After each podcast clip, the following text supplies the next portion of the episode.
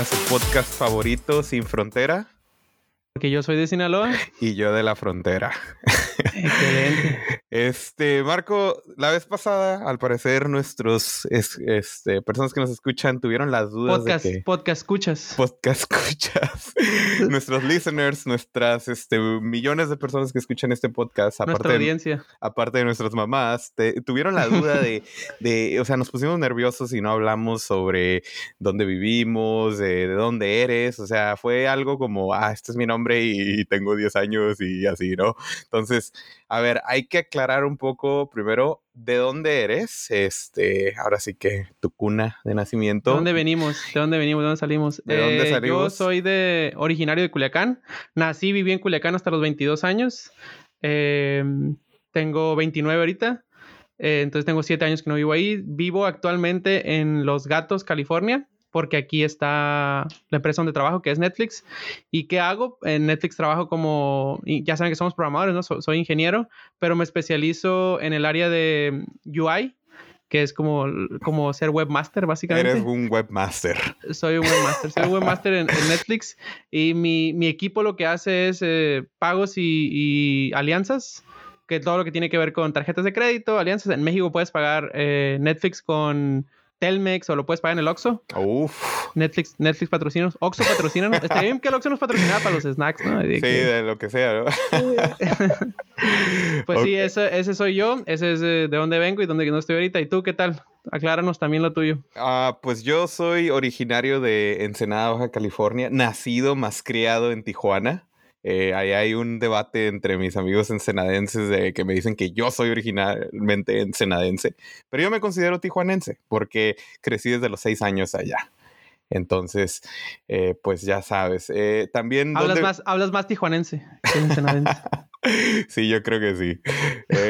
viví, pues te digo, desde chiquito ahí, pero me vine ya a estudiar y todo. Así que mi vida es de Tijuana, de la frontera.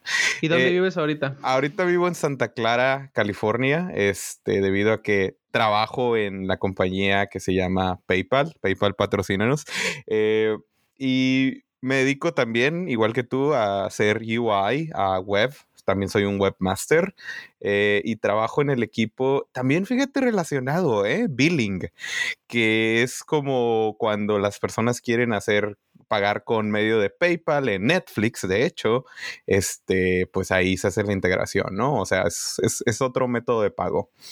Entonces, sí. Ahora. Pues ya aclarado eso, ¿qué sigue? Sí, ahora, ahora, este, este episodio vamos a hablar sobre un tema que le pusimos el camino hacia el dorado, como la película de Disney animada. No sé si la viste. Disney, patrocínanos. Sí, sí la vi, sí la vi. Que son dos chicos, así como tú y como yo. Es Miguel y Tulio. Tulio y Miguel. Ajá, exactamente. Y ellos llegan a la ciudad, creo que prometida o algo así, una ciudad eh, prohibida, donde eh, hay como un tesoro y así, ¿no? El Dorado, ajá, donde la ciudad está hecha de oro. Y pues así es como nosotros calificamos al, al, al, al camino, ¿no? Que hicimos de la está buena la película y casi se asemeja exactamente a lo que hicimos. Así que, pues, ya sin, sin más preámbulo, vamos a ver cuál fue tu camino. Hay que empezar desde el comienzo, desde que, desde que estabas en ah, México. ¿Cómo le hiciste? Desde, pues, eh, nuestro camino hacia el Dorado, básicamente vamos a platicar de cómo llegamos hasta donde estamos ahora, sin entrar mucho en detalle o, lo, o lo menos que podamos, porque pues nos vamos a comer nuestro propio material para otros episodios, ¿va? Eh, pues mi primer, empezando desde el principio, mi primer trabajo, eh, un poco informal, eh, lo obtuve porque yo, yo me gradué de ingeniería en sistemas, pero estaba, cuando empecé la universidad estaba estudiando ingeniería industrial, principalmente porque mi papá me lo recomendó y creía que era una carrera que era que iba a tener auge o que iba a tener más oportunidades de trabajo. Entonces yo empecé estudiando ingeniería industrial y a la mitad más o menos de la carrera tenía como un año, un año y medio. Acuérdense que yo hice la carrera en tres, niño genio, hashtag niño genio. en el eh, Tec Milenio. En el Tec Milenio Campus Culiacán. El Tec de Monterrey de Culiacán, ¿verdad? No, no, en, Culiacán también hay té de Monterrey, ah. pero, pero, pero, no, pero, no, nos alcanzaba. Entonces, eh, en el Tech Milenio, eh, cuando iba como en un año, yo creo, de la carrera más o menos, mi papá me dice, ¿sabes qué? Eh, ya no le estaba yendo tan chido porque fue la crisis de, financiera del 2008, más o menos por ahí, 2009. Y, me dijo, ¿sabes qué? No voy a poder seguir pagando la, colegiatura o la mensualidad que se pagaba para la universidad. Me dijo, tienes de dos, o te cambias de escuela o em, consigues un trabajo y, lo pagas tú. Y yo dije, la verdad en ese momento dije, mm, me da, o sea, me da más, más este, flojera tener que hacer un año más de escuela que realmente ponerme a trabajar. Entonces dije, no creo que esto sea tan complicado. Eh, entonces empecé a buscar trabajo y el, y el primer trabajo que encontré porque yo creía que yo dije, bueno, lo que sea, básicamente, pero estaba muy eh, como de moda que la gente trabajara en estos como call centers para llamar y como yo vivo en la ciudad donde mm. Coppel es como de ahí, entonces como hay muchos call centers de Coppel, entonces dije, bueno, call center, telemarketing, algo donde pueda hablar por teléfono y sea fácil para mí. Y empecé a buscar, a buscar, a buscar y, y encontré uno que no era de Coppel precisamente eh, fui a la entrevista, fue mi primera entrevista de trabajo ever. Hice mi currículum eh, con toda la experiencia que tenía hasta ese momento, que básicamente era mi escuela y, y proyectillos que hacía por fuera. Dos páginas, este, cortar. Dos páginas de puro currículum de escuela, básicamente.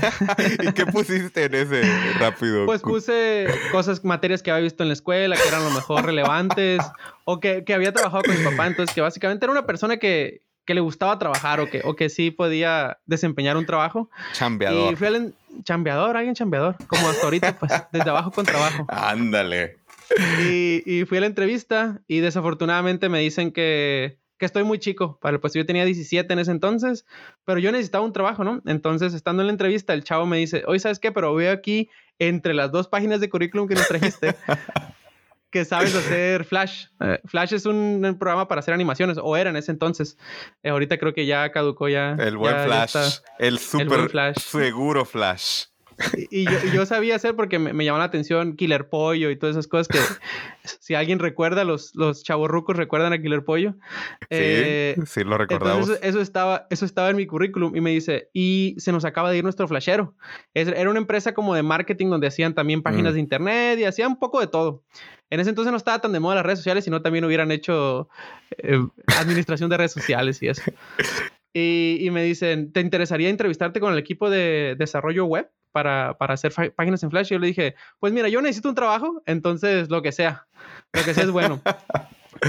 Y, me entrevisté con, el equipo, que básicamente eran dos personas, un chico y el que era el jefe como el manager.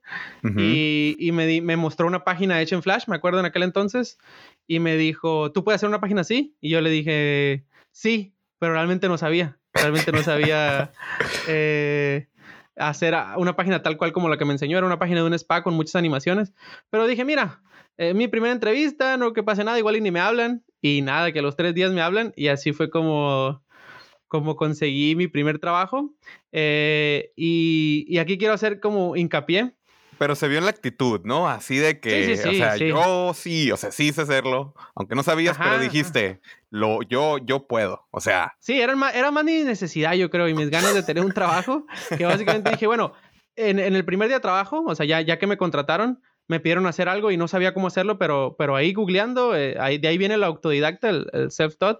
Ah, Entonces, eh, empecé a trabajar ahí, ese era como un trabajo un poco informal, eh, empecé como flashero. Ellos me enseñaron a, lo que es maquetar, a mis inicios de webmaster. Ah, que básicamente maquetar es pasar un diseño en Photoshop o en cualquier otra aplicación, pasarlo a una página web.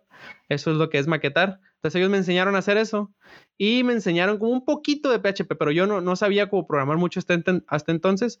Termino mi carrera eh, y me gradúo y ellos me dan la oportunidad, me dicen, ¿sabes qué? Como este trabajo es como medio informal, eh, te podemos conseguir un trabajo como más formal y se da la oportunidad de que yo trabaje para, el, para la Casa Blanca. Yo sí digo la Casa Blanca porque es el Ayuntamiento de Culiacán. Porque está todo pintado de color blanco.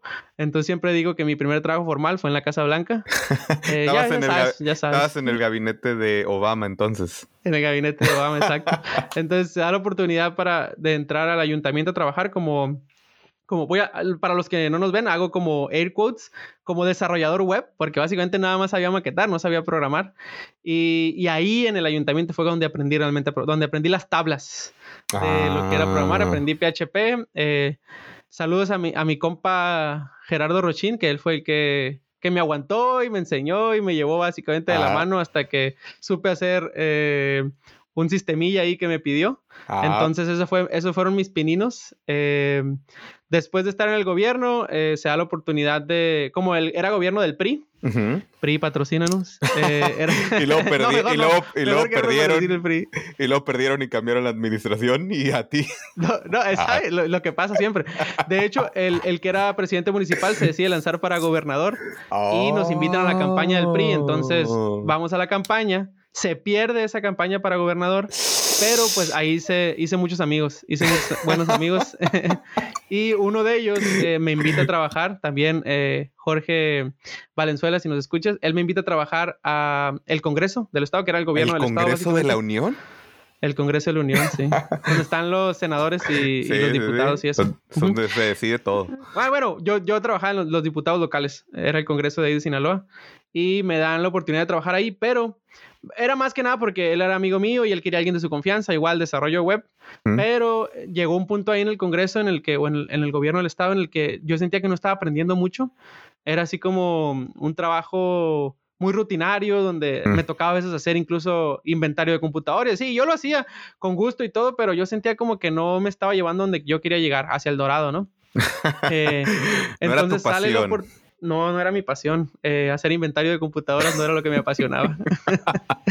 Entonces sale la oportunidad de que un amigo estaba trabajando aquí en Culiacán en una empresa donde uno de los socios era canadiense y me dijo que la, la- como la mitad del tiempo que trabajan ahí hablaban inglés. Entonces dije, uh, suena interesante de que empiezo a practicar mi inglés. Mm. Eh, entonces me renuncio al Congreso, me voy a trabajar para esta empresa que se llama Ample Mind. Eh, Creo que ahorita están en Guadalajara. Y ahí empiezo a, a más o menos destrabarme con el inglés, empezar a hablar más, empezar a practicar y aprendo una tecnología que en ese entonces era nueva, que se llama Ruby on Rails. O nueva en el contexto de México, pues. Sí, sí, sí, exactamente. Y, y Porque todos éramos- la magia. Todos éramos PHPeros en, en México. Saludos a PHP, por cierto. Sí, sí, sí. En ese entonces mu- muchos, muchos de los desarrolladores web, así, o todo lo que se hacía era PHP en México. Y para mí era como, wow, un mundo nuevo, Ruby on Rails. Y entonces le empecé a meter galleta a eso. eh, y llegó un punto en el que dije, ok, ya estoy a cierto nivel, ya más o menos sé Ruby on Rails. ¿Dónde más podría ir aquí en México? Ah, porque otra de mis metas era también eh, como mudarme de mi casa, como ya, ya tenía para ese entonces como 20, 20 y tantos años. Yo dije, "¿Cómo- ¿cómo le puedo hacer como para, para poder mudarme de mi casa Sal- y salir y, salir y de ver el Culiacán. mundo? Salir Exacto, de y ver Culiacán. el mundo. Entonces, en, Ver el mundo. Eh, sale, me empiezo a buscar y hay dos empresas en México que hacen Ruby on Rails, una en Colima y otra en, en Hermosillo. Entonces aplico a las dos, pero quedo en Hermosillo no quedé, eh, y, pero sí quedé en la de Colima. Entonces me voy Eh, a vivir a Colima. Ellos se lo pierden los de Sonora, ¿verdad? Ellos se lo perdieron. ellos se lo perdieron. De hecho, volví a aplicar en el futuro y quedé y yo lo rechacé a ellos. ah, que- muy bien, muy bien. Eh, entonces me voy a vivir a, a Colima, de que es donde conocí a, a la que es ahora mi esposa, Daniela. Y después de estar en Colima, ¡uh! eh, que vive el amor. después de estar en Colima un tiempo, hasta ese entonces solo había trabajado para mm, clientes, o sea, no, nunca había trabajado como para un producto. Eh, entonces digo, eh, me gustaría trabajar en una startup y en ese entonces ya se empieza a mover lo de, en México se hacía más popular lo del movimiento de las startups y así. Entonces sale la oportunidad de ir a trabajar a Guadalajara, mi primera startup. Ella era una startup que tenía oficina en San Francisco, pero abrió una oficina en Guadalajara para ingeniería. Esa fue mi primera startup eh, y después de ahí dije, bueno, ya, ya estoy en este mundo de las startups, ya pasé una entrevista, ya trabajo por una empresa gringa. ¿Cómo le hago para irme a, a Estados Unidos? Y de ahí empiezo a buscar, a buscar, a buscar, a buscar. A buscarle eh, siempre. me tomó como un año y medio más o menos de entrevistas fallidas y todo eso, de gente que me rechazaba porque no Ah. conocía la visa TN, que en otro episodio hablaremos de eso yo creo. Eh, pero por fin, después de sangre, sudor y lágrimas, me- una empresa de Estados Unidos, un startup de Estados Unidos me contrata. Eh, y se llama Tile, eh, que- y el que me contrató se llama, era vicepresidente de ingeniería, le decimos GC. Saludos a Ok. GC, no creo que nos escuche, porque habla, habla portugués, Eh, él es de Brasil. Meo y- amigo, GC. Meo- ¿cómo, cómo está, mi amigo? ¿Cómo está, Graciado, mi amigo? graciado por el empleado. Obrigado, obrigado, obrigado. Oye, Tile, Tile no es la empresa ese que te eh, para encontrar cosas que se te perdieron. Esa es Tile. Ah, muy Tile, bien. patrocínanos. Eh, es un, un como llavero Bluetooth. Entonces trabajo ahí como un año, un año pasaditos. Y en eso, en Estados Unidos, eligen a Trump como presidente. Y una de las cosas que él había prometido era renegociar el Tratado de Libre Comercio. Entonces, un poco desinformados y todo eso. Justo en ese momento sale la oportunidad de una vacante en Berlín, en Alemania, para un perfil muy parecido al mío, o sea, como UI Engineering. Entonces, le, lo platico con Daniela y decimos, va, a, nuestra hija tenía en ese entonces dos años, Antonieta. Ok. Eh, y decimos, va, va, nos aventamos y ahorita que no esté en la escuela, vámonos. Y justo llegando a Berlín, eh, sale, eh, Daniela se empieza a sentir mal, Daniela, mi esposa, le, le empiezan a dar náuseas y, y, no, como que no sentía bien de, la, de, comer las cosas de ahí de Alemania así. Entonces fuimos al doctor y nos dan la noticia de que vamos a tener otro bebé. Oh. Es, ahora, es ahora mi segundo hijo, Sebastián. Y en ese entonces, pues yo también de, de cómo le vamos a hacer, si, si tenemos este, ya Antonieta, uh -huh. el día del parto, dónde se va a quedar ella, quién va, puede venir familia a ayudarnos, está complicado que viajen hasta Alemania. Entonces Daniela, más que nada, fue la que me dijo, ¿sabes qué? A mí sí me gustaría que naciera cerca de la familia para uh -huh. tener a alguien que nos apoye en esos días. Y yo busco la manera de volver a México o Estados Unidos y GC, que fue que me contrató en Tile, él se había movido a PayPal. Entonces, ah, okay. eh, entre de los varios lugares a que apliqué, hablé con GC. Él me dijo que sí, que, que, había oportunidad y que hiciera el proceso igual y que si quedaba, pues él me apoyaba. Y sí, sucedió eso. Eh, volví a, um, volvimos a Estados Unidos eh, para trabajar en, en, PayPal. Aquí nació mi segundo hijo y ahí fue donde te conocí por medio de otro amigo que, eh, que es cubano. eh, que vamos a. Cubano que, mexicano. Cubano mexicano que, que, tiene también crisis de identidad igual que yo. Que, que eventualmente vamos a, a, a, entrevistar en este podcast también. Sí, es una de las entrevistas más esperadas. Sí. Al menos por mí. Dice que él nos va a entrevistar a nosotros. Ah, pero, sí bueno, cierto. Vamos a ver qué pasa en ese episodio. Vamos, vamos, y cómo lo llamamos. y yo desde que llegué aquí en, en, a Estados Unidos la primera vez, eh, siempre como me puse como meta dónde me gustaría trabajar y yo, yo quería trabajar en Netflix.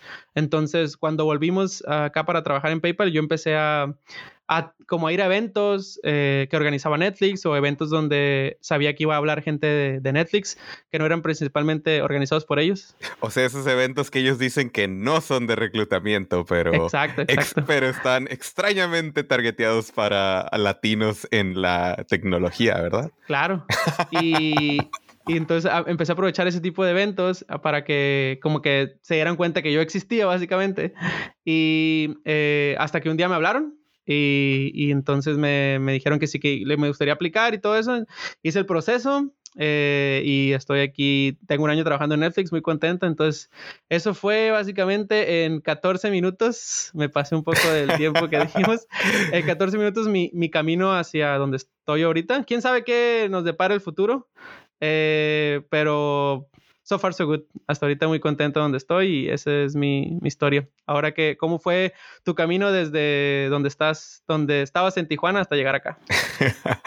Mucho éxito en tu camino, ¿eh? eh no, pero eh, en mi caso, pues yo, mi camino empezó mucho antes de salir de la, o sea, yo lo que considero mi camino empezó antes de salir de la universidad. Me asocié, hubo un profesor ahí en la universidad que, que me impulsó mucho en la carrera y él este, tenía como un pequeño laboratorio con jóvenes que se dedican a programar. Profesor Reyes Juárez Ramírez que me reclamó que el pasado, que uno de los podcasts que hicimos, nada más dije el profe. Es que sí le decimos, el profe. Reyes ya se sabes llama. quién eres, ya sabes sí, quién eres. El, ajá, ya sabes quién eres el profe. se llama Reyes, le digo Kings también. Ah, pues Kings, este, me, me, me, me, me impulsó mucho, pues, y, me mandaba a proyectos en empresas reales, este, por medio de Conacit, y ahí adquirí muchas experiencias, fíjate, estuvo, estuvo muy interesante, y sobre todo la, la programación, no sabíamos nada, obviamente, cuando entramos, este, nada de diseño todos, de patrones. Como todos. Como todos, y más estudiantes, o sea, ¿qué van a saber? Pero, pero ahí, le, ahí, le, ahí le echábamos ganas, había pasión, había, había algo, ¿no? Y, y después de eso, pues ya eso me dio mucha experiencia y surgió la oportunidad por un familiar también, eh, en el gobierno del estado, viviendo del erario público, como dijiste. Viviendo del erario público, sí. Ajá, este que también me, pero este ya era un trabajo bien, ¿no? O sea, de que, ¿sabes qué? Ocupamos ayuda en el área de informática y, y pues él sabía, mi familiar, que, que yo tenía pues mucha pasión por ese tema, ¿no? Entonces, pero fíjate, interesante porque ese, ese trabajo era más del área de sistemas, eh, mantenimiento de redes, de mantenimiento de equipos, inventario, inventario de computadoras.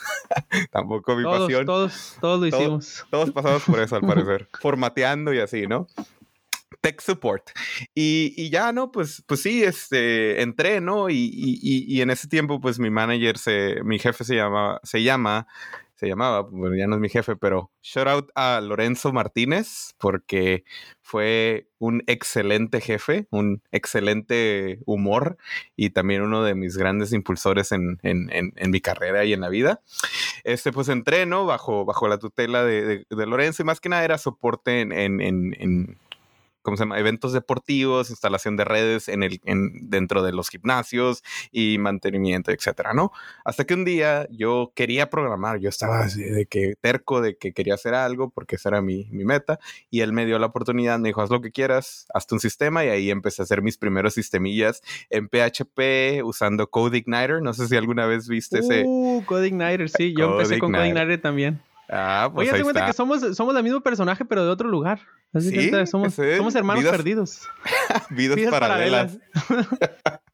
ah, pues CodeIgniter, me acuerdo que fue el- mi primer framework que utilicé en PHP y ya, ¿no? Seguí trabajando en eso. Pero un día, Reyes Kings de nuevo entra en, entra en la vida, en, el- en la historia. Me, me seguía diciendo, usted se tiene que ir a Estados Unidos, usted tiene que, que- que ir allá, porque él sabía que yo quería en algún momento trabajar en, en- en Estados Unidos, en empresas grandes. Entonces le dije, profe, pero ¿cómo lo voy a hacer? No sé inglés. Bueno, sí sabía, pero no tan bien para conversar. Y, y- y, pues es imposible. O sea, yo la verdad lo veía como, no, es imposible. ¿Ok? Es uno de los grandes learnings que no lo es. No es imposible. Pero yo lo veía así, ¿no? Y, y Kings me decía, no, ¿sabes qué? Eh, tengo una empresa que se dedica a eso y hay un muchachillo que, que trabaja ahí que, que va a hablar contigo. Y ya, ¿no? Me marca el reclutador de la empresa.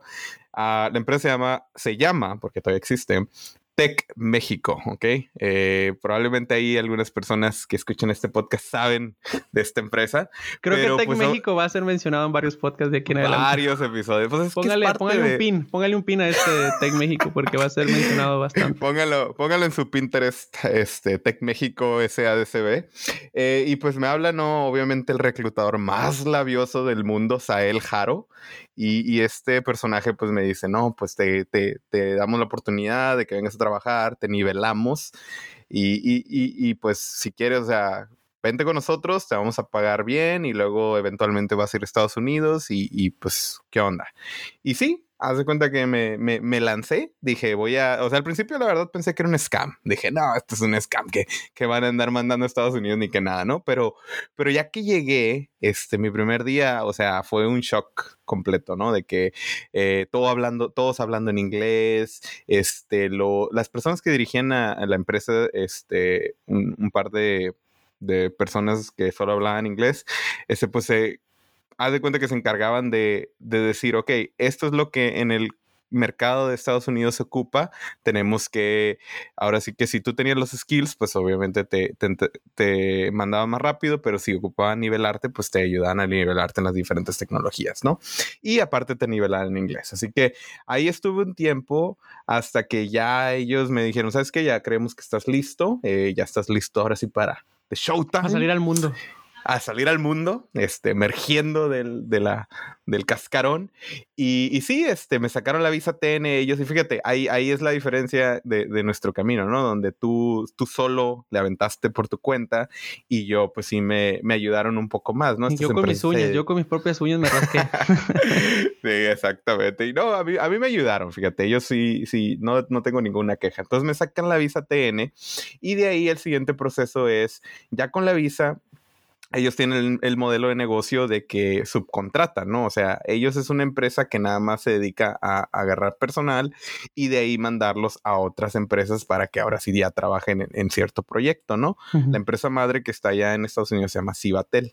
Y obviamente antes de llegar a cualquier empresa grande, pues tienes que entrevistar, ¿no? O sea, no puedes llegar a ningún lugar eh, así automáticamente. Entonces, eh, llegué a Los Ángeles mi primera vez en, en Estados Unidos ya con mi visa TN trabajando para esta empresa empresa y de ahí era nada más, o sea, vámonos rápido a, empezar a hacer entrevistas, mandan tu perfil a varios, a varias empresas grandes como Amazon, PayPal, Google, Netflix. Bueno, creo que Netflix no, pero pero mandan a muchas empresas, ¿no? Y, ya las empresas pues tienen sus proyectos, ocupan hacer rápidamente contratación de personal para, para determinado proyecto y, en muchas veces es temporal el trabajo, ¿no? Entonces, eh, pues ya, eh, tuve entrevistas en Amazon, la fallé bueno, una, una uh. entrevista en Amazon, la fallé. Me puse muy nervioso. Tuve entrevista en Kodak y también la fallé, creo. Bueno, sí. Qué bueno que no quedaste en Kodak porque creo que ya, ya también caducaron un poco. Sí, ¿verdad? y, y, de ahí tuve entrevistas este, en PayPal. Me acuerdo que en ese tiempo PayPal ah, ya era uno de los grandes clientes de, de esta empresa y, y, era una de las pues cosas que nos decían, no, que PayPal, ¿no? Y yo, pues bueno, ya los había usado en México, me acuerdo que tenía una cuenta de México en PayPal, pero pues no, no, no me hacía yo, ¿no? Ahí. y, y, ya, pues entrevisté y, y, todo bien, fíjate, muy práctica la entrevista, nada, que inviérteme un árbol binario o algo extremadamente difícil. Y, y, sí, me dieron oferta y entré ahí a trabajar en PayPal en el 2014 como contratista inicialmente y después de dos años de estar ahí como contratista me dieron, me ofrecieron ya de, tiempo completo y ya me transferí y ya, hasta ese momento ya. Entonces llevo alrededor de seis años. Uy, ya, ya se oyen bastantes, ¿no? Seis años desde que llegaste acá a Estados Unidos. Sí, así es. ¿Ya habías venido a Estados Unidos antes? Pues por visa de turista y todo, pero pues de ahí en fuera no. Porque yo siempre, por ejemplo, siempre que venía a Estados Unidos me pasaba algo así como decía, creo que el aire aquí es diferente, como que huele diferente, o sea, en general como que huele diferente. ¿Más limpio? No que no, no me refiero más limpio o, así, sino que, no sé, o sea, tiene algo como los edificios por dentro.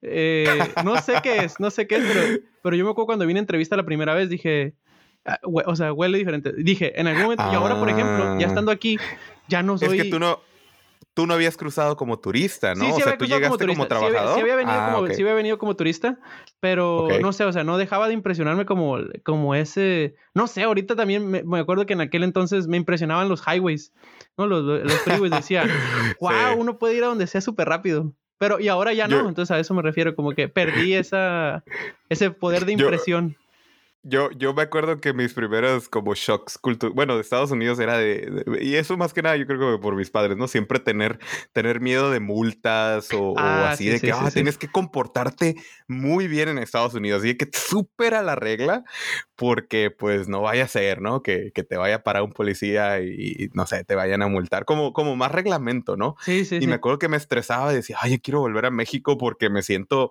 me siento como amarrado. Quiero, ir, a, quiero ir a cruzarme el semáforo en rojo y quiero ir a tirar basura en la calle. Eh, quiero hacer mal. No, y sí, y, fíjate, ya después de unos años de vivir aquí, ya. O sea, ¿tú te sientes así? Yo digo que es eh, normal, ¿no? No, yo lo que sí, o sea, siempre está esta cosa como de cultura de a donde vas, haces lo que ves, ¿no? Entonces, si uno no ve aquí que nadie hace nada así como fuera de lo, de lo permitido, pues uno tampoco lo hace. Pero yo no sabía, por ejemplo, nada de eso de las multas ni nada, hasta que alguien me dijo esto de G-Walking, que es cuando te cruzas la calle, oh, cuando te cruzas la calle y el semáforo está que no te lo debes de cruzar y que te pueden multar. Hasta entonces me dije, yo me di cuenta con Sí, yo, también, fíjate, para mí no se me hacía diferente eso, o sea, como para mí era normal eso. Y cuando llegué aquí alguien me dijo eso también, oye, es que tienes que cruzar en el cruce, no hay en medio. Y yo, pero es que no vienen carros. Sí, exacto. Y, oye, y a mí me atropellaron, ¿eh? Y ahí andaba de... ahí andas jugando el libro, ¿eh? Sí, bueno, sí, bueno. Entonces, sí. Pero fue uno de los eh, shocks culturales que yo tuve así como de... La diferencia simplemente que se respira en el aire, ¿no? De que yo se me, se me figuraba que era distinto. Eh, lo que yo sí noto aquí en Estados Unidos, no sé si te ha pasado a ti, es que cuando vas, este, por ejemplo, por los highways o los freeways, eh, como que todas las ciudades se parecen. No, no te das como. Al menos aquí ah, en California. O no sé si sea en todos lados. Sí, la arquitectura, así como que vas y en todos lados hay una tienda así grandota, un, Home Depot o un Lowe's, o de estas, este, como plazas pequeñas donde hay varias tiendas, y, y pasas a otra ciudad, o sea, pasas a otra ciudad y, otro, y otra vez otro igual, y otra vez otro igual, y otra vez otro igual. Ves Buy, entonces, donde, hacen, donde están todos esos tipos de tiendas grandes. Entonces yo digo, o sea, hay cosas muy bonitas, por ejemplo, me gusta mucho lo de la naturaleza y que hay muchos árboles, al menos aquí en esta parte donde vivimos en California, pero sí, para mí fue un shock así como que, ay, todo se parece aquí. Sí, sí, sí, me, sí, y por eso mismo yo uso un chorro Google Maps. No, no me, no me ubico como yo me, en México, yo en Tijuana andaba sin nada. o sea, de Que iba a pie. Yolo. a, a Rice. Al Rice. Eh, no, pues iba, iba, iba de un lugar a otro y me sabía las calles. De que yo decía, ocupo solamente ir una vez a un lugar para ya siempre saberme la ruta, ¿no? Y ahora no, aquí, aquí no puedo, por más que he intentado aprenderme rutas, no, o sea, ya, ya a mí me pasa que, que, cuando digo, ya, ya me sé la ruta, ya no voy a usar Google Maps, siempre me, me equivoco de salida en el, en el freeway. terminas, terminas hundido en un lago, ¿verdad? Eh, pues bueno, ese fue un poco de nuestro camino desde, desde donde empezamos, nuestra carrera profesional, hasta donde estamos ahorita. Eh, y yo quiero comentar ya para, para cerrar el podcast, es que, que no necesitas ser un genio, no necesitas ser como eh, la persona con más experiencia o, saberte todas las tecnologías o, ni siquiera todo lo que una vacante pide para empezar a aplicar, para empezar a saber eh, en dónde estás parado y, que, sepan que nosotros no, éramos, no teníamos nada en especial, simplemente ganas y eso nos motivó a, buscar venir para acá eh, y si a alguien le late, podemos seguir hablando de esto en otros episodios. Vamos, de hecho, a seguir hablando de esto en otros episodios, pero que sepan que, que no hay nada especial, que no hay una mm, fórmula secreta, es simplemente echarle ganas y desde abajo con trabajo. Exactamente, concuerdo totalmente contigo, no, no es de imposible como yo lo solía ver, así inalcanzable, eh, solo ahí es afinar un poco, yo creo que la confianza más que nada en el inglés y en tus propios skill set, que se vea, que se vea la pasión y, y intentarle, o sea, te van a rechazar, pero eventualmente vas a, vas a agarrar algo y esa es la entrada, ¿no? Ya de ahí, ya, estando aquí, ya estando aquí, mira, Marco se fue de Tile a PayPal, a Netflix y no sabemos a dónde más. Ya después no se sabe qué para el futuro. Sí, pero, pero pues ya estando aquí ya es más fácil, ¿no? Y, y pues sí, yo digo que, que, lo hagan, que intenten si, si, si lo tienen y pues que nos manden mensajes también si quieren, ah, quieren tips para nuestras redes sociales. A ver, ¿cuáles son nuestras redes sociales, Marco? Ahorita vamos a poner en la descripción del episodio las nuestras, ah, la tuya y la mía, eh, el Twitter al menos. Y eh, si es que para cuando ya terminemos de editar este podcast, eh, tenemos la, la cuenta de Twitter de del podcast, lo vamos a poner también. Y díganos, o sea, díganos qué, qué, qué les gustaría que, que, quisiéramos que habláramos. Yo, en, con respecto a este tema, yo me he topado con gente que sabe programar, incluso sabe hablar inglés, y dicen, oye, pero no sé por dónde empezar, no sé cómo hacerle.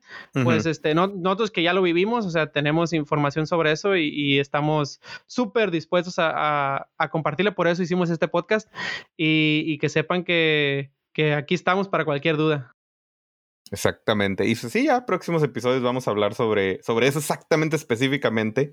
Eh, no sabemos si el siguiente o después, pero vamos a, tener un episodio específicamente de, eso, ¿no? De cómo las cuestiones técnicas, ¿no? Las cuestiones técnicas de cómo aplicar, de, ajá, de qué tanto inglés necesito, dónde puedo empezar a aprenderlo, eh, necesito abogados o no para sacar la visa, todo eso, todo eso. Pues por mi parte es todo. Muchas gracias por escucharnos. Eh, ¿Tú tienes algo más que decir, Carlos? No, y, y como tú dijiste la vez pasada, gracias totales.